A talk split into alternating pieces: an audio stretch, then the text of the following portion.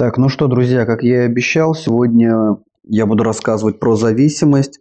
Давайте сразу вас подготовлю, что не будет никакой жесткой, четкой, понятной структуры. Я пойду отталкиваясь от той проблематики, с которой я работаю, с которой я сталкиваюсь непосредственно в моей практике. Да, и также важно обусловить прямо сейчас, тоже сказать, что все, что я говорю, не должно и не имеет, и я ни в коем случае не вкладываю оценочного суждения, либо не вкладываю какой-то эмоциональной окраски к тому, что я говорю. То есть здесь нет такого понятия хорошо-плохо, правильно-неправильно, хорошая мама, плохая мама и так далее. Такого здесь нет. Как и, впрочем, про клиентов, как и, впрочем, про случаи. И, кстати говоря, если я здесь привожу какие-то примеры, и вдруг вам может показаться на секундочку, что это ваш пример, ни в коем случае я не имею никого из вас, из тех, кто меня слушает, э, слушает сейчас, слышит и так далее.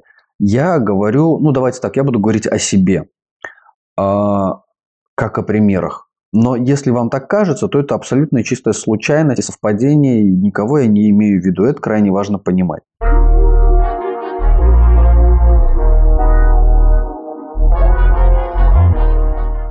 Приходят люди, клиенты разные, мужчины и женщины в разных возрастов, от 18 до 40. У всех одна и та же история. Ну, так или иначе, одна и та же история.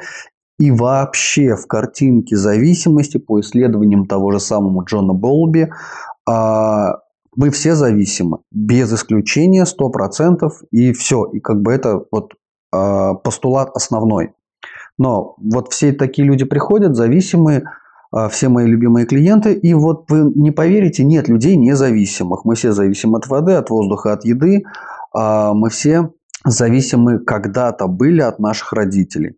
Вся история зависимости построена на следующем. Рождается ребенок, он маленький, он зависит от мамы. Мама для него весь мир, мама защита. Ребенок рождается, он зависим от матери, он зависим от того, чтобы питаться, потому что мама дает ему тепло, еду и безопасность. Папа появляется намного позже, в районе трех, а то и вообще семи лет, именно как какая-то важная необходимая роль. Поэтому в речь, когда мы говорим про зависимых, всегда речь идет про маму, про первый объект, э, на который опирается ребенок. Ребенок рождается, ребенок растет, э, ребенок развивается, питается, учится.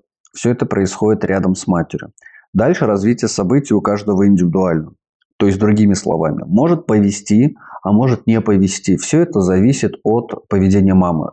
А, мамы бывают разные. Бывает у мамы есть молоко, бывает у мамы нет молока, бывает мама ничего сделать не может с тем, что у нее нет молока. И в этом мать не особо виновата. Но, тем не менее, ребенку это нужно, и тогда у него формируется первая оральная фиксация, когда его прикармливают к бутылочке вместо груди.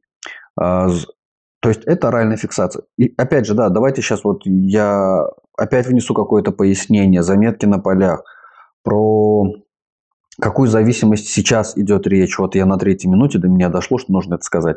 Про эмоциональную зависимость.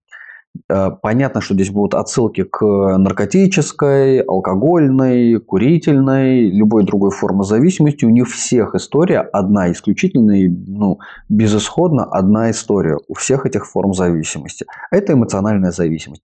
Это непрожитая сепарация с мамой. Так вот, возвращаемся мы к этому самому ребенку и маме, которая его кормит грудью. А, наступает момент, когда ребенок должен переставать есть грудь. То есть он должен вырасти, он должен повзрослеть, он должен развиваться. Следовательно, должна произойти сепарация. По разным теориям современным есть э, теории психоаналитиков, которые говорят, например, о том, что э, э, отрывать от груди нужно тогда, когда ребенок сам отпустит, вплоть до 5 лет. Э, не знаю, хорошо это или плохо, правильно или правильно, тем не менее такая теория есть. Однако, по-хорошему, э, в моем, по крайней мере, представлении – ребенок грудь должен пустить в районе там, ну, до двух лет, плюс-минус, так или иначе. То есть тогда, когда он уже может держать ложку, есть кашу и э, там свою соску он на бутылке уже разгрыз, появились зубы, то все. То есть грудь ему в этом плане не нужна. Все остальное является формой эмоциональной зависимости. В данном случае в идеальной картинке мира должен выступать папа-сепаратор, который должен прийти и, грубо говоря, у ребенка сиську, сиську отнять. Но это, опять же, отдельная история, теоретическая. Если будет интересно, как-нибудь расскажу.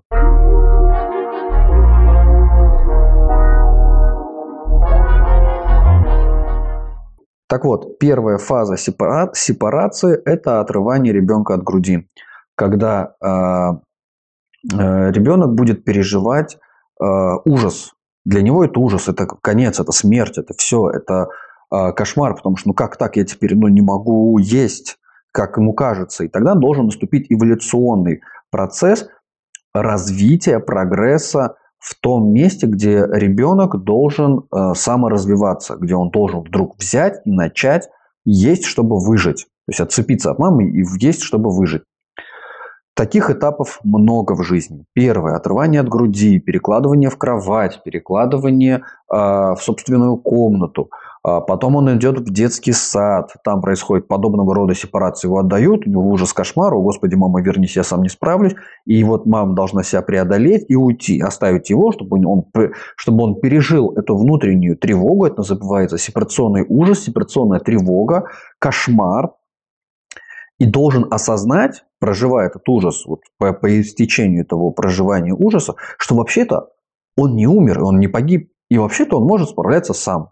Это происходит не за один раз, не за один час, это происходит волнами, поэтапно, это все в динамике, это все имеет форму регресса, то есть в том числе может возвращаться на протяжении до формирования полноценно лобных долей до 22-25 лет, что-то в таком духе. Там по лобным долям точно не помню. Вот. Дальше что у нас? Детский сад, потом идет школа, э, ну и так далее. Потом наступает пубертатный период, возраст, в котором ребенок должен перестать э, как бы есть то, что готовит мать, и должен научиться готовить сам. Ну, то есть он должен перейти в полную автономность. В каждом этапе сепарационной тревоги, сепарационного ужаса, он должен, ребенок должен приучиться, научиться автономии и автономности. То есть справляться самостоятельно с тем, что происходит.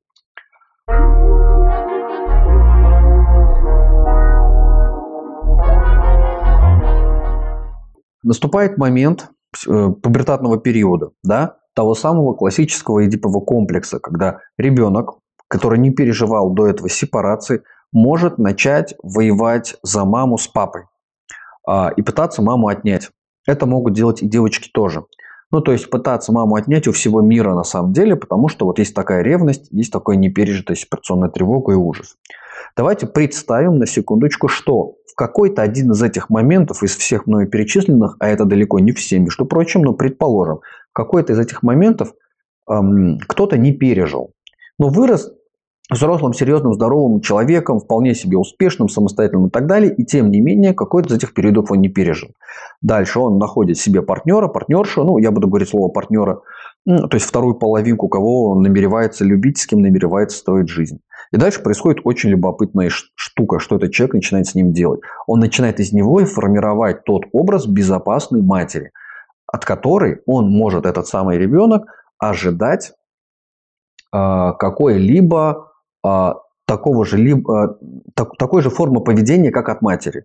Ну, то есть, ты меня должна кормить, ты меня должна лишить всего ужаса и всей тревоги, всех страхов и кошмаров, которые есть в этом мире, то есть, обеспечить мне полную безопасность.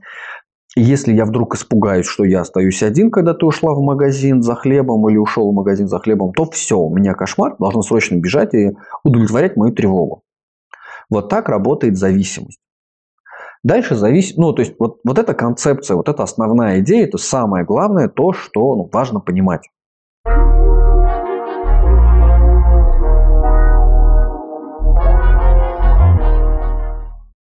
Давайте для того, чтобы не было слишком затянуто и чтобы я не детализировал, это будет первая часть. А я ее сохраню в такой форме. И дальше создам небольшой опросник, что вам дальше будет интересно, в какую сторону копать и слушать. И точно так же я буду слушать ваши комментарии, читать ваши комментарии, и исходя из них э, шагать в какую-то дальнейшую э, сторону темы зависимости. Потому что тема зависимости, она громадная, она бесконечная, здесь очень много разных аспектов. Я просто смотрю на тайминг 9 минут и понимаю, что если я сейчас продолжу читать лекцию, исходя из того, куда я там двигаюсь, то ну, это, может быть очень скучно, грустно и очень даже тяжело слушать. Друзья, спасибо за внимание. Вот это первый кусок. Я жду от вас комментариев, я жду от вас э, ответов на опросники. И ну, надеюсь, что вот этот материал был полезен. Если вам интересно, делайте репост, отправляйте знакомым друзьям, пусть они подписываются на телеграм-канал psi39.ru, а, на YouTube-канал ко мне и пишут комментарии, ставят лайки, участвуют в опросниках. Спасибо за, за внимание и пока-пока. До новых встреч.